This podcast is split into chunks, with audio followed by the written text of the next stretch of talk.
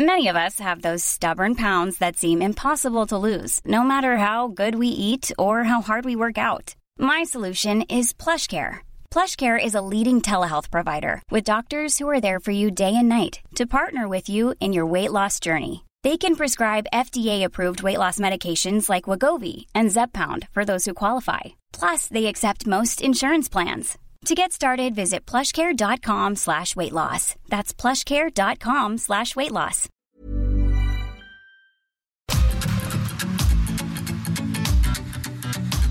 GastroLab es un lugar donde cabemos todos. Aquí encontrarás historia, recetas, producto, materia prima, vinos y un sinfín de cosas que a todos interesa, ya que con cocina y vino se aprende en el camino. Déjate llevar por el chef Israel Arechiga a un mundo delicioso.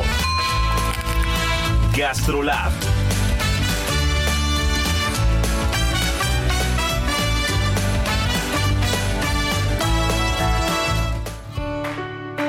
Hola amigos, ¿cómo están? Ya llegó GastroLab, están escuchando muy bien. Ya es la una de la tarde, el fin de semana. Mi querida Miriam Lira ya llegó y es que es la parte favorita porque es cuando podemos darnos una escapada con toda la tranquilidad. Digo, algunos cocineros no estarán tan de acuerdo porque sabemos que sábados y domingos son días bastante, bastante movidos, pero el verano nos deja relajarnos un poquito. Y, el fin de semana, Miri, tú si no me dejarás mentir, porque es, es ese momento en el que uno puede escaparse y conocer esos restaurantes, esas joyitas en las que las que a veces tenemos anotadas en la lista de pendientes de lugares que queremos ir a conocer. Y pues nada más no se nos da porque eh, la mayoría de las personas de lunes a viernes andan como locos. Y sábados y domingos a veces entre compromisos alguna cosa se nos van juntando. Y la vorágine gastronómica de la Ciudad de México es cada vez más grande y cada vez hay más restaurantes y más restaurantes. Y cuando te das cuenta la lista que eran 5 eran 10, después son 50 y es el caso de las páginas de Gastrolab, mi querida Miri con Ikigai, es el caso de ese restaurante, de esas pequeñas joyas que a veces uno no va a visitar o que creemos que está lejos o que a veces nos han platicado pero no nos escapamos. Y es uno de los grandes restaurantes y de los grandes exponentes de la cocina japonesa. Y son vecinos nuestros en Cerulomas, la verdad es que nos llevamos muy bien con ellos. Y no sabes qué gusto me dio leer las páginas de Gastrolab y encontrármelos, porque de verdad tienen mucho que ofrecer. Hola, ¿qué tal a todos amigos de GastroLab? Pues ya lo dijiste, Isra, estamos muy contentos de, de platicar con el chef de, de, Ikigai, con Ignacio Carmona, que nos estuvo relatando ahí todo, toda la vorágine y toda el, todo el rush que traen en Ikigai, este grupo restaurantero que le ha sabido armar y le ha sabido armar muy bien, con cocina japonesa. Y pues bueno, pues parte de la idea de llevarlo a las páginas de GastroLab justo es salirnos justo en lo que estabas diciendo, ¿no? De todos estos restaurantes que luego siempre nos enfocamos, comida mexicana, comida tradicional, y la verdad es que oferta gastronómica en la Ciudad de México de diversas culturas y de diversas este, formas y sabores, las hay en infinito. Y pues nos fuimos a explorar en esta ocasión a la comida japonesa, ¿no? Pues ver qué tal está la comida japonesa en Ciudad de México y la gran sorpresa fue encontrar este, este sitio en Lomas de Chapultepec, que, que como bien dices es, es este vecinito de Ceru. Y pues nos dimos una sorpresa enorme al ver eh, la maestría que tiene el chef Ignacio Carmona, el cuidado de los ingredientes, eh, el, el cuidado también que tienen a la hora de presentar los platos apegados a la tradición, pero siempre ocupando producto local, ¿no? También eso le da ese toque tan especial, ¿no? Porque muchas veces dicen, híjole, pues es que comida japonesa y todos los productos los traen de exportación y demás. No, no, no, no. Aquí se, se aprovecha muy bien el producto local y se hace lo mejor que se puede y se interpreta de las formas tradicionales lo más apegado posible. Entonces eso le da un valor también muy especial y justo está por cumplir seis añitos. Al igual que Gastrolab, está de manteles largos, seis añotes ya que se dicen fácil, pero es un trabajal. ¿Y qué crees, Miri? Que cuando hablas del producto local, no es un secreto que México, sobre todo eh, la baja, es, eh, ¿cómo lo podría decir? Es como el proveedor particular de Japón, ¿eh? eh la mayoría de los atunes, de los atunes que, están en criaderos en, Baja California, eh, gran parte del producto importante, digamos, de, algunas especies como los jureles, ya decía, los atunes, algunas conchas incluso, van a parar al mercado de Tsukiji o al nuevo mercado de Japón, el nuevo mercado de interesante. Entonces, el hacer comida japonesa en México con producto del Pacífico eh, pues no recordamos que el Pacífico es, es enorme y Japón también está bañado por el mismo océano. Entonces, si bien hay una distancia bastante considerable, se comparten muchas especies y muchas otras son mejores incluso en costas mexicanas. Entonces, no es para nada erróneo eh, el concepto de la cocina japonesa con producto mexicano, porque muchas veces incluso, y eso es cierto y lo hemos platicado en repetidas ocasiones, el, producto mexicano a veces se valora más fuera de México que dentro, ¿no? Y afortunadamente, digo afortunadamente, eh, en México todavía se puede encontrar precios asequibles, porque lo que pagas por una tuna en Japón, o lo que pagas por una fruta en Japón, o lo que pagas por algunas cosas en algunos países, pues eh, se multiplica por 10, ¿no? Se le suma uno que otro cero al precio. Y, qué bueno que en México tenemos eh, pues esta variedad de productos, esta cantidad de materia prima y que todavía podemos hacer una cocina, si bien la inflación y el tema, eso no es un secreto, porque ya después platicaremos de eso en otro programa, de lo que son costos, eh, que Marianita ya nos platicará un poquito en la segunda parte, no me dejará mentir, los cierres de mes siempre son una locura y cada vez te das cuenta que todo está impagable, pero después sales de México y ves lo que cuesta en otros lugares y dices, no, pues sí estamos en la gloria.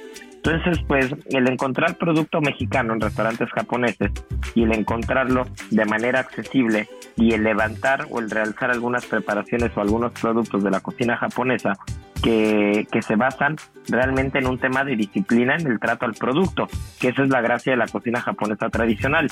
Alguien, algún experto que, que claramente no somos nosotros, pero algún experto en cocina japonesa, pues nos podrá decir las diferencias entre algunas y otras pero lo que es un hecho es que, que, la filosofía o el hilo conductor de la cocina japonesa se basa en el respeto al producto, en el que las cosas sepan a lo que tengan que saber. No por nada alguna vez platicaba la historia, ¿no? De que, de, de que ponerle soya en, en Tokio o en Japón, en Kyoto, en alguna ciudad hay a un nigiri o a un sushi es muy mal visto porque lo que le estás diciendo al cocinero es que el arroz o que el pescado no tiene la calidad y tienes que disfrazar el sabor con soya, ¿no? Entonces, pues claramente el, el, respeto al producto es fundamental y creo que Ikigai, con este producto que encontramos en costas mexicanas, pero con una técnica impresionante, pues tiene un resultado bastante, bastante cercano a lo que es la cocina japonesa tradicional.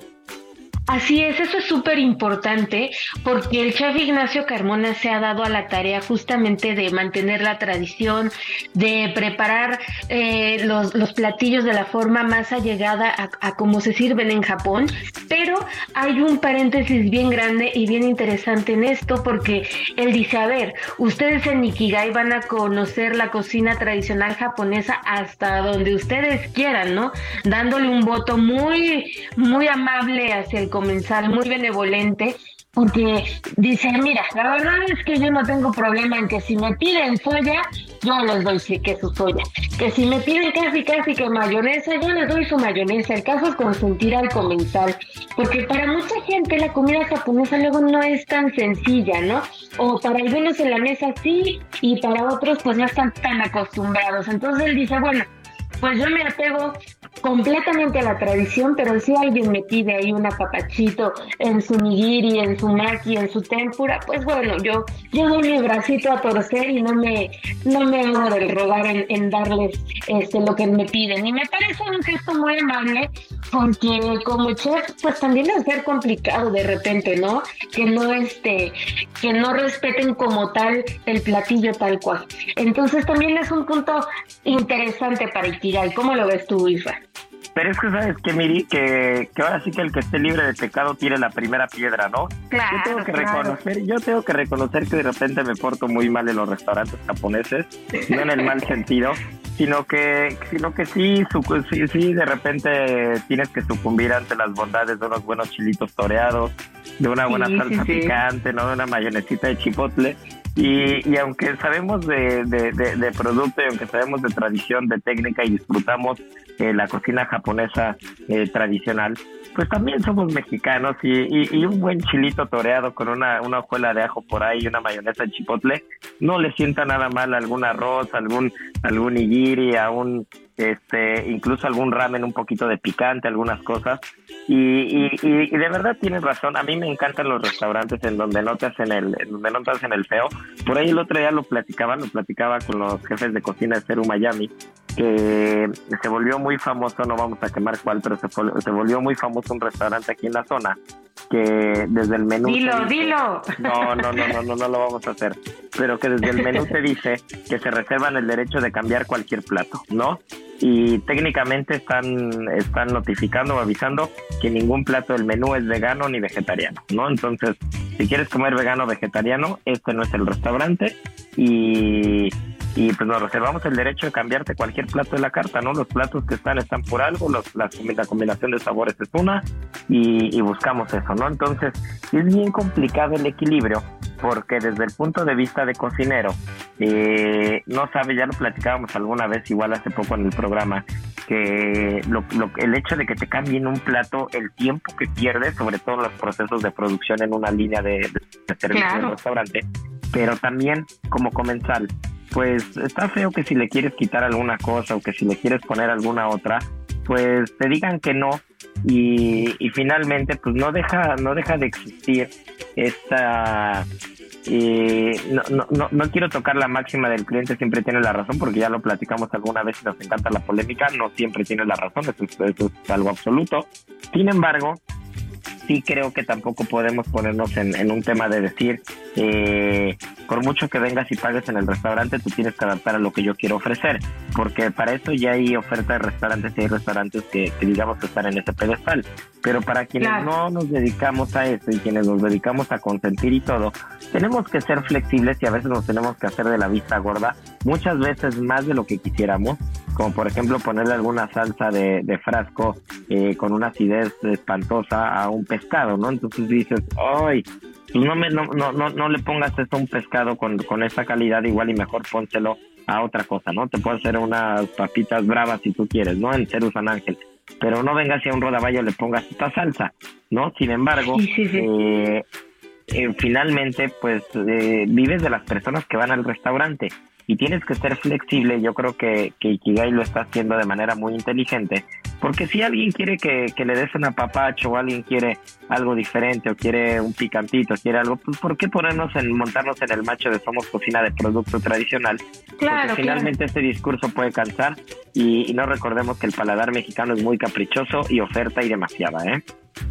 Sí, y además este tener en cuenta de en el pedir está el dar siempre, ¿no? Y, y, de, y de las dos partes, tanto del restaurante como del comensal. Y lo que también nos comentaba el chef es que ellos siempre hacen la recomendación, lo que tú decías, ¿no? Este platillo se sirve de esta manera, con estos aditamentos, con esta guarnición. Yo te sugiero que lo pruebes de entrada así, si tú sientes que aún probándolo de la forma original, necesita algo más, alguna mayonesa, algún picante y demás, con todo gusto te lo traemos, pero por favor, date la oportunidad de probarlo de un bocadito, un bocadito, ¿no? Y eso lo hace pues el mesero que te esté atendiendo y demás, darte esa recomendación puntual en cada platillo. Ya si tú quieres este ponerle cualquier otra cosa, ellos están abiertos y, dispuestos a servírtelo como tú quieras. Entonces me parece una opción muy amable, muy, muy cordial y pues la polémica siempre va a existir. Yo creo que siempre como comensal hay que ir eh, con la mente abierta de probar nuevos sabores, de experimentar. Pero bueno, pues si de plano quieres tu limoncito, tu salsita, pues tú pídela sin ninguna pena, no hay ningún problema. sí, no pasa nada. Mira que Ignacio los va a consentir seguramente. Y aparte todo el grupo de Ikigai, porque si mal no recuerdo, así se llama el grupo completo de restaurantes, grupo Ikigai. Y tienen varios restaurantes, este, somos buenos amigos, ya lo decía, ya lo decía hace rato, si nos está escuchando José le mando un abrazo, que es un, que es buen cuate, lo última que comí en Ikigai lo comí con él, que aparte tienen una muy buena carta de vinos y de saques y de bebidas en general, sí son conceptos muy cuidados, Enea también que está muy cerca que es de ellos también está muy bien, tienen muy buenos conceptos, la verdad es que, que lo tienen lo tienen clavado, ¿no? Pero una de las cosas que me encanta conceptos, es ocho. Pues mira, ocho conceptos nada más, yo creo que algo saben hacer y muy bien, ¿no? Pero y tienes de dónde escoger. Te voy a decir que me encanta, me encanta el nombre, ¿no? Porque Ikigai van a decir, bueno, pues un restaurante japonés que le pone una palabra japonesa tal cual y pues es todo, ¿no? pero, pero no, Ikigai significa la razón de vivir, ¿no? Entonces, justo la razón de vivir de Ikigai es la razón de servir buena comida, buen producto, de consentir a su clientela.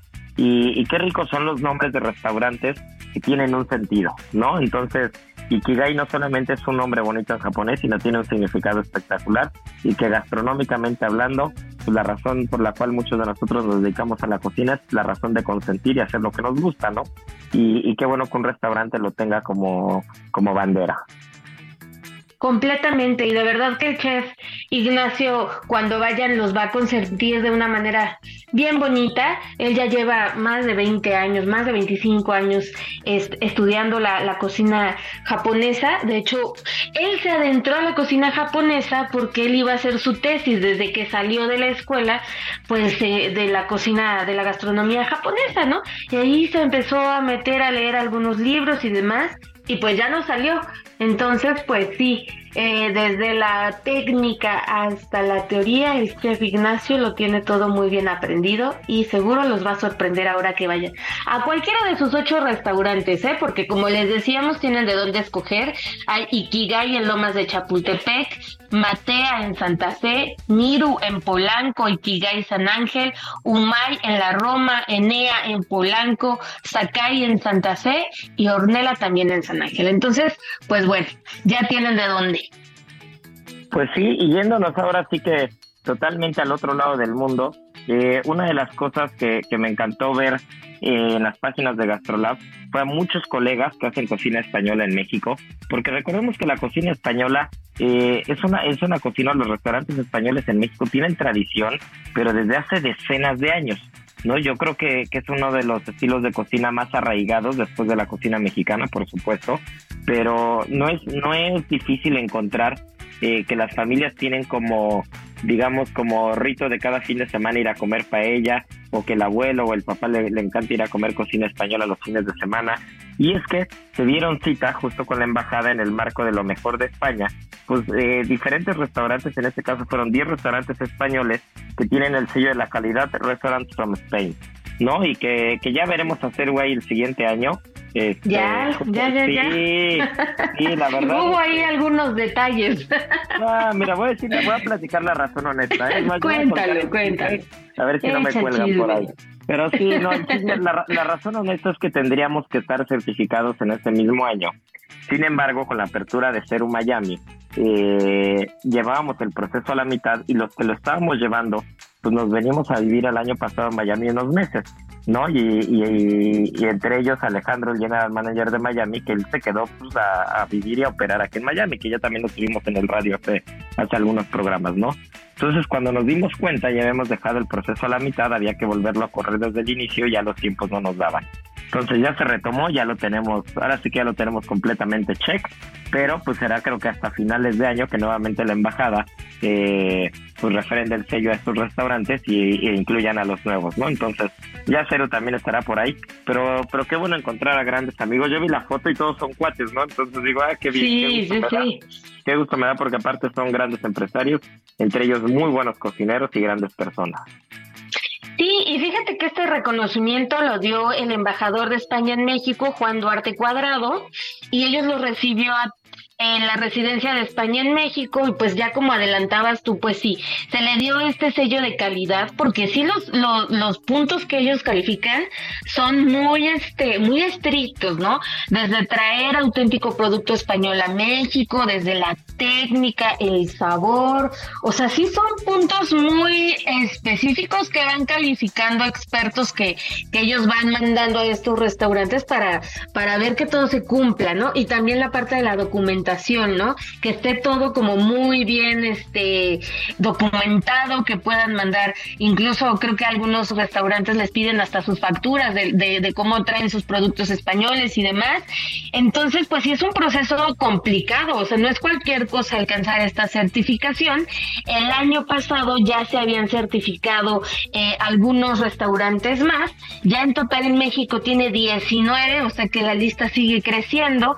Este 2023 se sumaron 10 y pues la idea es que el próximo año entren más restaurantes españoles y que estén no solamente en Ciudad de México, porque ahorita por ahora todos son en Ciudad de México, pero la idea es que, que, puedan ir a buscar esta oferta gastronómica eh, en, los estados, ¿no? En algunos estados de la República Mexicana que seguramente hay joyas escondidas por ahí que ofrecen gastronomía española y que, y que no, no hemos visto, que no hay notado. Entonces, el reto también es que el próximo año se, se abra este, este sello de calidad a los estados y pues bueno, entre los, los, este, los restaurantes que entraron este año está pues Alaya, está Bulla, está el Centro Castellano, está la Mallorquina, eh, en, varias sucursales, el Lar Gallego, la Torre de Castilla y Zagala. Entonces, pues son restaurantes que, que, que muchos de ellos tienen muchísima tradición, muchísimos años ya de servir en México y pues es un gusto, ¿no? Que, que también se les reconozca esta labor porque si bien decías a los mexicanos les encanta la cocina española, luego no se les da el justo valor a, los restauranteros y a los chefs que están al frente de estos lugares que, que de verdad se la rifan muchísimo por, por enaltecer la gastronomía española. Sí, se la rifan mucho y especial atención ponen, este como dato curioso, será tocar de las facturas, ¿no? Por ejemplo, el tema del aceite de oliva es una cosa fundamental, el jamón ibérico, hay ciertos productos, el pimentón que sea de la vera. Recordemos que España tiene muchas denominaciones de origen. A ver si el siguiente programa nos ponemos a platicar de ello, de las denominaciones de origen de España, porque es bien interesante, no tienen idea lo interesante que es. Y son ya 41 países que cuentan con 279 restaurantes certificados. Pero bueno, mi querida Mire, se nos está yendo la primera mitad y se puso bien rico, bien, rico el chismerío gastronómico como siempre, pero volvemos, volvemos con varios temas. Tenemos la gastronomía en las bodas que también acaparó las páginas de Gastrolab y no se nos despeguen porque falta la mitad y volvemos. Gastrolab, el lugar donde cabemos todos. Vamos a una pausa y regresamos.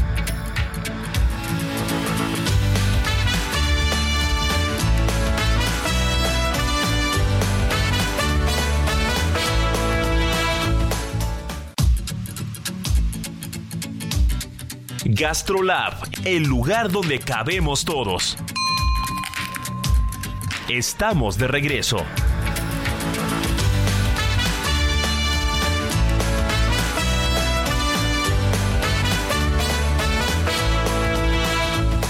Gastrolab.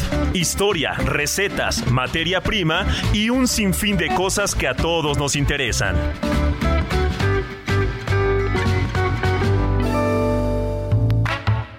Sé muy bien que les encantan las recetas fit, las recetas más sanas, que últimamente nos hemos puesto muy saludables en gastrolabweb.com y esto es por ustedes. Así que bueno, hoy traigo una de esas delicias, de esas cosas que nos encantan, que aparte tiene mucha polémica porque los churros, hay quien dice que son mexicanos, hay quien dice que son españoles, pero no, la verdad es que son de origen chino y esa será otra historia. Pero ahora tenemos unos churros fit de avena. ¿En dónde más? Si no es en gastrolabweb.com donde tenemos todas estas recetas. Los ingredientes van a ser una taza de agua, una taza de harina de avena, un poquito de sal, dos cucharadas de aceite de coco, un poquito de esencia de vainilla o vaina de vainilla de papantla que viene mucho mejor, canela, un poco de yogur griego, cacao en polvo 20 gramos es suficiente y 50 gramos de dulce de leche sin endulzar. Para terminar hay una fruta llamada monk fruit o la fruta del monje que también nos puede venir muy bien para esta receta y tiene muchas propiedades que si se ponen a investigar la van a querer probar. Ya saben en gastrolabweb.com tenemos esta receta y más. No hay amor más puro y sincero que el de un cocinero.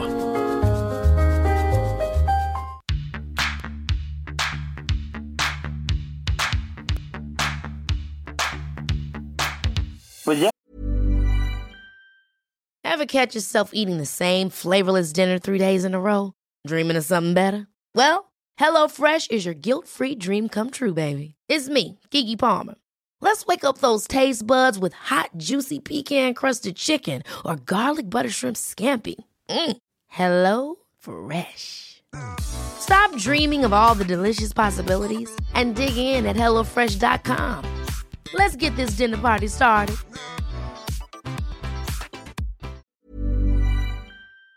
Estamos de vuelta y Miri, la gastronomía en las bodas es un tema bastante, bastante particular porque pues yo al menos llevo cocinando y haciendo haciendo bodas eh, en banquetes desde los 15 años, imagínate, desde los desde hace 17 ¡Ya llovió!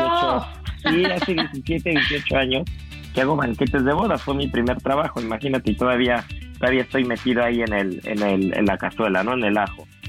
Pero eh, platicábamos en los comerciales y no sé quién nos está escuchando si tiene la misma información del mito de que de que en verano hay muchas bodas pero justo con calendario en mano, con calendario en mano platicábamos que, que pues no, que es mentira, se me hace que es un tema de marketing, justo de que son los tres meses más bajos, junio, julio y agosto, son los meses prácticamente muertos en las banqueteras, y, y yo creo que tiene que ver, eh, número uno, por un tema de clima, porque pues las lluvias ya saben que andan pero sueltas en serio entre junio, julio y, y sobre todo julio, agosto es cuando, cuando peor se ponen y, contrario a lo que muchos puedan imaginarse, el mejor mes para las banqueteras de bodas es octubre, ¿no? Entonces octubre como que ya ni, todavía no llega el frío de lleno, ya no hay calor, ya las lluvias prácticamente se fueron, se acabaron en septiembre y, es como el mejor clima octubre y noviembre para hacer bodas y después viene marzo, abril, depende de lo que sea Semana Santa es el mes contrario, si Semana Santa cayó en marzo será abril y si cae en abril será, será marzo, ¿no?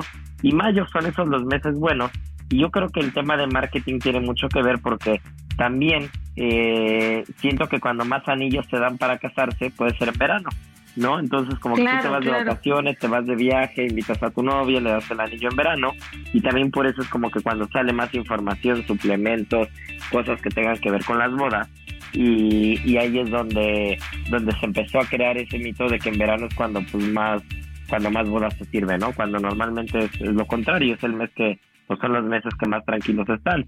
Pero, pero el tema de la gastronomía en las bodas es un tema durísimo porque te pasa sobre todo más que más que en un restaurante aquí en los, en los banquetes sí está muy cañón te pasa que llegan eh, llegan las novias o llegan los novios y, y, se acercan con el chef y te enseñan una foto no y te dicen esto quiero en mi boda no sabes a qué sabe no sabes cómo se llegó a ese resultado no se alcanza a ver con tanta falsa decoración a veces o cada cosa si es atún, si es pescado o si es carne, no te alcanzas a enterar si es camarón o si es algo, pero lo que quieren es que se vea así, ¿no? Entonces, el primer reto, el primer reto gastronómicamente hablando en un evento de, de, muchas personas, en un evento de alto calibre, en este caso, por ejemplo, pues yo que estoy en Ituarte y que hacemos el tema de las bodas hace muchos años, es, eh, número uno, que, que lo que tú te comprometes que esa es la parte donde tienes que ser muy firme y muy duro. Y a veces a los novios no les gusta, pero, pero a veces por conceder quedas mal. Y ya no nos, ya no hace muchos años que no nos pasa, pero al principio nos costaba mucho decir que no, ¿no? Entonces, a veces por conceder dices que sí a todo, pero pues tienes que llegar a un lugar, a un jardín, a un salón, a algún, algún lugar de eventos donde pues todo está prácticamente en blanco. Llegas hasta con tus tanques de gas, con tus estufas, con tus mesas. Llegas, el viernes está en blanco el lugar, el sábado está totalmente hecho para servir hasta mil, mil quinientas, dos mil personas, cuatrocientos, las que sean, y el domingo está vacío nuevamente, ¿no? Entonces, Qué locura. es una locura, y si a veces en los restaurantes, con todas las condiciones, con hornos, con equipo, con tus cámaras de refrigeración, donde no te mueves, donde sabes, estiras la mano y ya sabes qué está en qué lugar, es complicado eh, sucumbir ante los caprichos de, de, hacer algunos platos diferentes o algo. Ahora imagínate con, con un par de novios o novias que finalmente es, es, su, es, el día esperado o es uno de los días más especiales en su vida y en el que quieren que todo salga perfecto y una foto de Pinterest les dice que ese es el plato que quieren servir en su boda, ¿no? Entonces, imagínate que llegan y te dicen, bueno, esto es lo que yo quiero servir, pero que no, no tengo ni idea, pero quiero que se vea así. Bueno, perfecto, que se vea así podemos lograrlo, ¿no? ¿Cómo lo podemos lograr? Pues te puedo ofrecer esta proteína, esta o esta. No, pero es que, ¿qué crees que es en una tienda en Morelos, en el mes de marzo o en el mes de mayo? Y estamos a 42 grados, hay una humedad eh, horrible, no, pues por todos lados y quiero servir este atún que tiene humo de hielo seco, ¿no? Entonces ahí es donde dices, sí, pues como te digo que esto, pues no, y, aparte son 800 invitados, ¿no? Entonces ahí es donde tienes que saber, claro, ahí es donde tienes que saber decir no o saber decir sí, pero sobre todo saber eh, dar opciones y sacarte de la manga diferentes cosas para decir, ok, igual este plato así no te lo puedo hacer, pero ahora te voy a hacer algo diferente. Y a nosotros nos pasó porque tuvimos, tuvimos un par de novios bastante particulares, no vamos a quemarlos ni nada, pero ha sido una de las experiencias más duras que nos ha tocado en, un, en servir un banquete, porque la novia tenía en la mente o en el imaginario una, una boda de telenovela, ¿no? Entonces hasta ahí iba bien, pero aparte eran bastante foodies los dos. Pero a ver, espérate, ¿una, no, ¿una boda de telenovela o de cuento de hadas? De cuento de Porque de, telenovela me estoy, me estoy imaginando a, este, ya sabes, esas típicas de, las, de los años 80 y no sé si estoy bien. No, no, muy mal, muy mal. Mire, ya los años 80 se han quedado atrás. Este, no, bueno, una, una, de cuento de hadas, ¿no? Ya, ya, ya, ya, más, bien de esas películas ya como americanas, japonesas, actuales, ya de los okay. en, los que, en, los que bajan, este, casi casi bajan hipopótamos con con flores y hay jirafas tocando tocando la marcha nupcial y, ya sabes, todo es una locura, ¿no? Todo es exceso. Pero bueno, el punto es Que, este, que había que había como como una un estándar imaginario bastante alto, pero eh, el presupuesto no era igual de alto, no, número uno. Y eso es que eso es una parte bastante dura en los eventos también porque te dicen esto se puede hacer y, y no es por sonar sangrón ni mucho menos. Sin embargo, eh, hay un dicho muy real y es todo lo pagable es posible, ¿no? Entonces, eh, sí se puede hacer, pero para hacerte esto necesito un lugar que tenga cierto metraje en la cocina, que tenga esta refrigeración y necesito el triple de manos de las que llevo normalmente para un evento. Y todo eso cuesta, ¿no? Y cuesta tanto. Entonces dicen, ah, no, pues que no ah, pues es que entonces no te puedo, no te puedo servir esos platos únicamente con, con ciertas características, ¿no? Entonces hay que ser muy cuidadosos con esa parte. Y, y en esta ocasión, como nos llevamos muy, nos llevamos muy bien con ellos, nos costó mucho trabajo decir que no, ¿no? Entonces sucumbimos y dijimos, va, vamos a hacer esto y entonces empezaron a sacar fotos de Pinterest y traigo esto y esto lo vi en una boda de Nueva York y entonces me voy a traer a un bartender de Dubai y me voy a traer este, no, me voy a traer a James Bond de Londres y James Bond nos va a manejar en su Aston Martin y de repente vamos a bajar y vamos a entrar y va a caer este postre del techo y entonces la boda se va a ver así, ¿no? Pero, pero siendo realista, pues era, era un concepto que a veces incluso en un restaurante es diferente aterrizar. Ahora imagínate en una boda en medio de la nada, en San Miguel de Allende, o en Guanajuato, o en algún lugar de estos, en los que... Ya dinos la verdad, fue tu boda, ¿verdad, Israel? No, no, no, no fue la mía. Yo fui bastante, yo fui bastante elocuente, fui bastante elocuente y, y, elegí platos que pudieran ser sencillos, contrario a lo que parecía. Fue una boda en la que se comió a todas horas y todo el tiempo y este y había mesas de chocolates y dulces y repostería, el menú tuvo como como seis tiempos más aparte los pinchos más aparte la torna.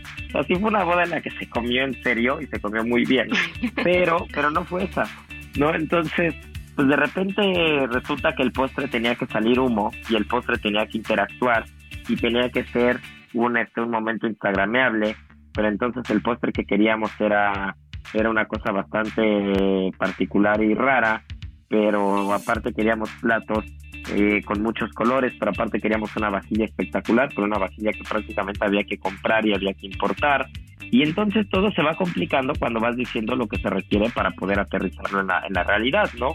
Y entonces finalmente, para no hacer el cuento largo, este, pues me acabó llegando James Bond, ni, ni acabó llegando el bartender de Dubai, y acabó llegando el elefante que tocaba la trompeta y, entonces el presupuesto que se tenía era un presupuesto normal de una boda normal, ¿no?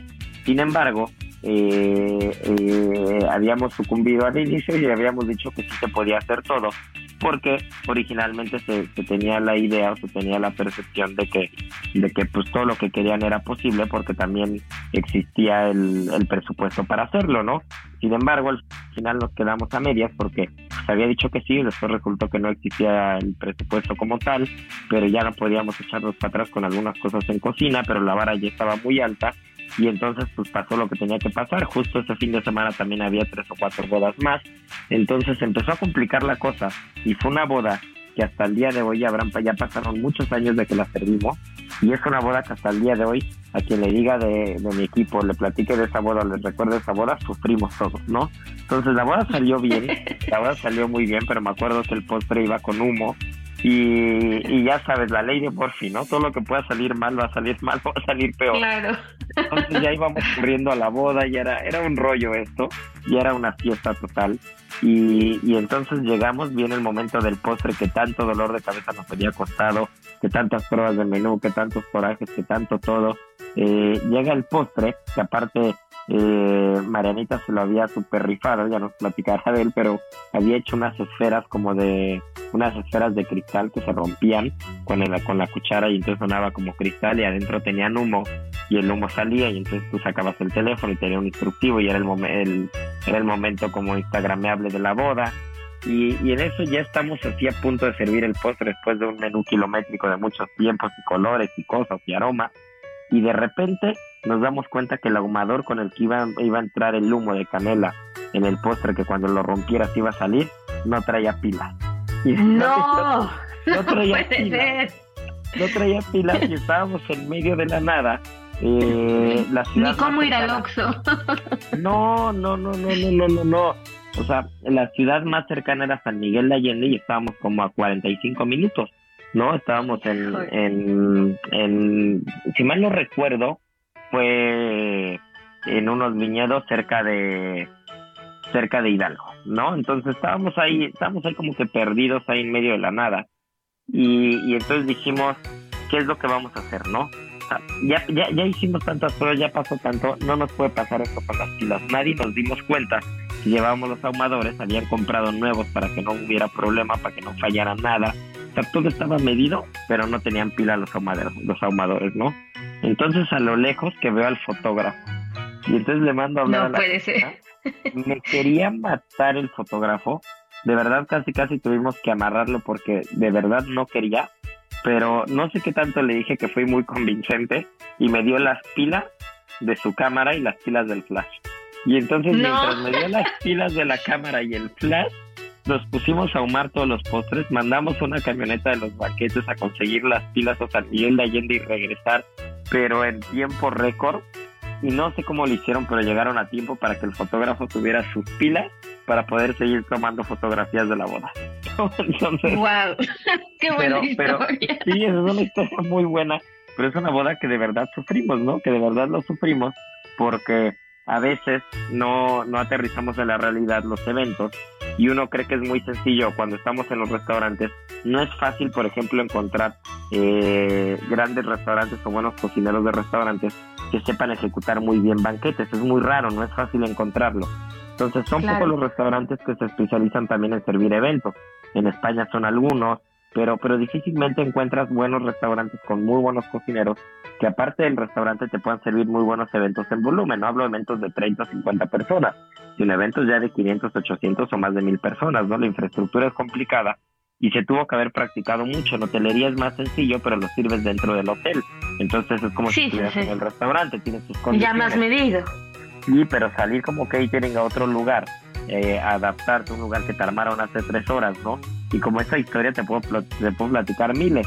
Entonces, Y es- sabes es- qué, sabes qué también es bien interesante, que, o sea, ese tipo de historias me fascinan, pero también los únicos que se percatan de eso son quienes están cocinando y probablemente los novios y la familia del novio o de la novia, ¿no? O quien pagó el menú, porque los invitados están quitadísimos de la pena. La verdad es que muchas veces están tan contentos y tan metidos en su fiesta y en, en el furor de lo de la misma boda en sí misma que ni cuenta te das, ¿no? O sea, como que sí es muchísimo estrés, pero de repente para los comensales es como, ah, ¿a poco llevaba un mito, no? Ay, no, qué cosa, pero qué estrés, Isba. Sí, y eso, y eso que acabas de decir es totalmente cierto. Eh, son los novios, es la familia de los novios, quienes están 100% pendientes de lo que pasa o de- deja de pasar en, en el menú, a veces con las flores, con la organizadora y todo. Y a veces por eso, ese es, ese es un consejo que quien nos está escuchando y esté por casarse, no lo haga de verdad. Por eso vale la pena tener todo planeado desde el principio, contratar una muy buena banquetera y un, un buen wedding planner o una muy buena wedding planner porque no hay nada como estar disfrutando el momento en el día de tu boda, no, no estar sufriéndola. Entonces hay mucha gente que se está preocupando por los detalles, que sí es importante y finalmente pues, es un solo día y tiene que salir perfecto, pero que alguien más se preocupe y tú disfrutes el día, porque si estás pensando en si, en si el plato salió exactamente igual que como la prueba de menú, que debería de ser así, tiene que ser así, nos esforzamos porque así sea, pero tú no sabes lo que puede pasar atrás o lo que tuvo, lo, lo, que tuvo que pasar para que la cocina estuviera lista y se armara perfecto para el día de la boda, ¿no? Entonces, de repente resulta que el jitomate de la prueba de menú era amarillo y verde porque era un heirloom, que en el momento había una temporada espectacular, eso nos pasa mucho con la temporalidad, por eso somos muy cuidadosos con hacer las pruebas de menú muy cercanas a la boda, porque no faltan los intentos que quieren hacer la prueba de menú ocho meses antes de la boda y entonces eh, resulta que la hacen en, en septiembre o en agosto y entonces tienes una granada espectacular y en ese momento tienes un postre en el menú y es un postre de un mil hojas de vainilla y granada y entonces te dicen perfecto tal y se lo quedan y después pues tú al final haces pruebas de menú y haces bodas todo el tiempo, ¿no? Y, y, y se te va la onda que ese menú es para febrero, ¿no? O el postre de mango que lo probaron en julio y el menú es para diciembre, para noviembre. No, pues ni cómo, chavo. De repente ya cuando te das cuenta tres semanas antes, pues hay que andarles cambiando el postre, cambiarles el producto, porque pues, le vas a poner mamella en lugar de mango, le vas a quitar la granada y le vas a poner otra cosa, porque es imposible encontrarlo en el momento, ¿no? Entonces de repente, o las flores comestibles, y entonces el productor de las flores, que justo siempre te lleva la flor de sauco blanca, hermosa, perfecta, preciosa, pues resulta que la semana de la boda te dice, ¿qué crees? Pues cayó una helada o pasó esto o alguna cosa pasó en el vivero y no hubo flor de sauco, ¿no? Entonces te traigo pues borraja o te traigo una flor diferente o te traigo aretes o te traigo este pensamientos y entonces pues la flor en lugar de ser blanca es morada no pero no es que sea morada porque tú no quisiste que fuera blanco porque se te olvidó que fuera blanca no porque dependes de productores dependes de muchas cosas y entonces de repente te están diciendo a medio menú no la, la flor ya no es blanca ya es morada y por qué no y, y, y, los invitados están disfrutando y están y están encantados con la comida y todo y los novios están preocupados por si la flor es blanco o morada, ¿no? Entonces hay cosas que son muy complicadas y que pues finalmente ese es el trabajo de las banqueteras, se tiene que lidiar con ello y que encima de todo, eh, eso es una cosa que es una realidad, no crean que es tan buen negocio los banquetes, ¿no? Porque hay mucha competencia y entonces llega un punto en el que servir, servir un evento fuera o servir un evento eh, en algún otro lugar, pues tiene unos costos bastante elevados, eh, necesitas gente para montar, para desmontar muchas manos, y de repente cuando haces cuentas al final del evento, eh, pues no crean que, que, resultó tan buen negocio, ¿no? Entonces es muy complicado, es mucho trabajo, es mucho estrés, pero eh, aprendes muchísimo y sobre todo te diviertes muchísimo con los banquetes, ¿no? A diferencia de un restaurante, aquí sí estás al filo porque tienes que salir en el momento y no puedes decir se me acabó algo, ¿no? Entonces es bastante curioso y es bastante interesante, Miri. Sí, muy, muy interesante. Y pues los tips serían esos, ¿no? Ponerte en manos de los que saben, escuchar siempre lo que te están diciendo, ser accesible y también si le quieres dar como un toque especial a tu, a tu menú de degustación y demás, pues un guiño también de, de tu historia de amor para que sea todavía más de cuento de hadas estaría fenomenal, ¿no? Hay quien, por ejemplo, incluye como la, la comida que tuvieron los novios en su primera cita, ¿no? O, un postre o el helado que comieron la, la primera cita. Entonces, pues también ponerle ahí un guiñito de historia romántica estaría fenomenal para que ese día sea todavía más inolvidable. Pues sí, la verdad es que los detalles, los detalles siempre son importantes, Miri, pero sí, quien nos está escuchando no sacrifique el éxito de la boda, porque muchas veces por, por enfrascarnos en un tema de que queremos que el postre sea el que probamos en Italia cuando, cuando dimos el anillo o el primer postre que comimos juntos o el plato que vuela y entonces este plato que vuela nos recuerda al amor. Eh, a veces podemos complicar y cuando cuando hay muy buena relación cuando hay mucho cariño que nos pasa siempre con los novios siempre nos encariñamos mucho nos cuesta a veces decir que no eh, mal hecho también por esta parte pero siempre es mejor ser sinceros desde el principio y decir esto se puede, esto sale muy bien, esto puede que no salga muy bien, o lo que muchas veces pasa, ¿no? Que, que puedes consentir a los novios en su día con algún plato bastante particular, pero que el resto del menú puede ser, puede ser mucho más, puede ser mucho más normal o mucho más aterrizado, ¿no?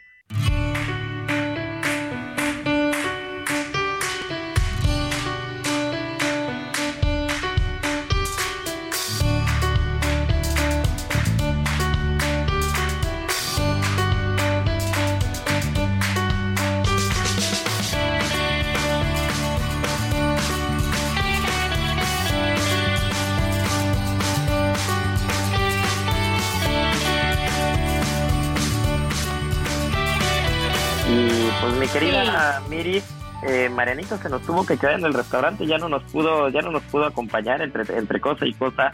Ya saben que, primero lo que... Anda camote. Como se dice popularmente en los restaurantes, cuando tienen mucho trabajo, es que están camotes.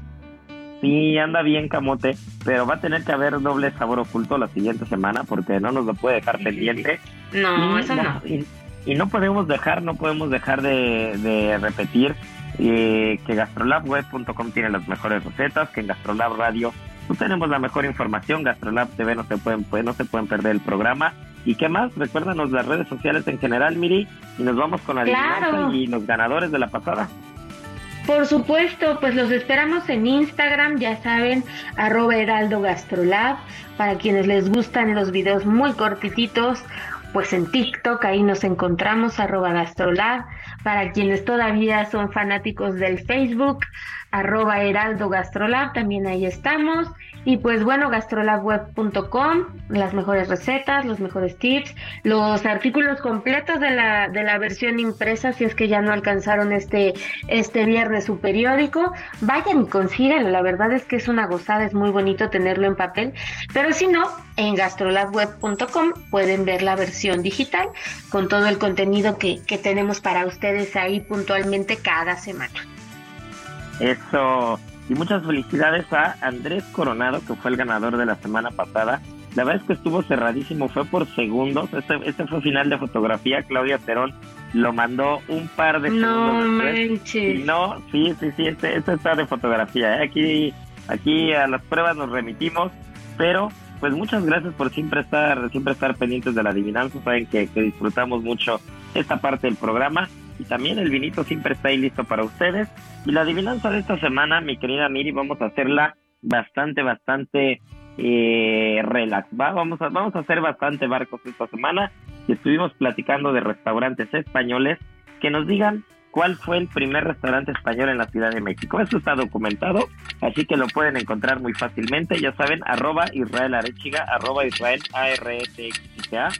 Y bueno, pues muchas gracias por escucharnos. Esto es Gastrolab. Y mire, ya sabemos que tripa vacía. Corazón, sin, alegría. alegría. Aquí concluye otra emisión más de Gastrolab, el lugar donde cabemos todos. Déjate llevar por el chef Israel Arechiga a un mundo delicioso. Una emisión de Heraldo Media Group.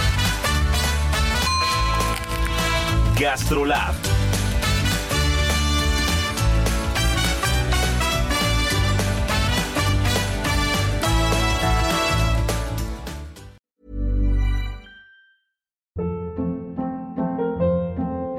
Hold up. What was that? Boring. No flavor. That was as bad as those leftovers you ate all week. Kiki Palmer here, and it's time to say hello to something fresh and guilt-free. Hello Fresh. Jazz up dinner with pecan-crusted chicken or garlic butter shrimp scampi. Now that's music to my mouth. Hello Fresh. Let's get this dinner party started. Discover all the delicious possibilities at hellofresh.com.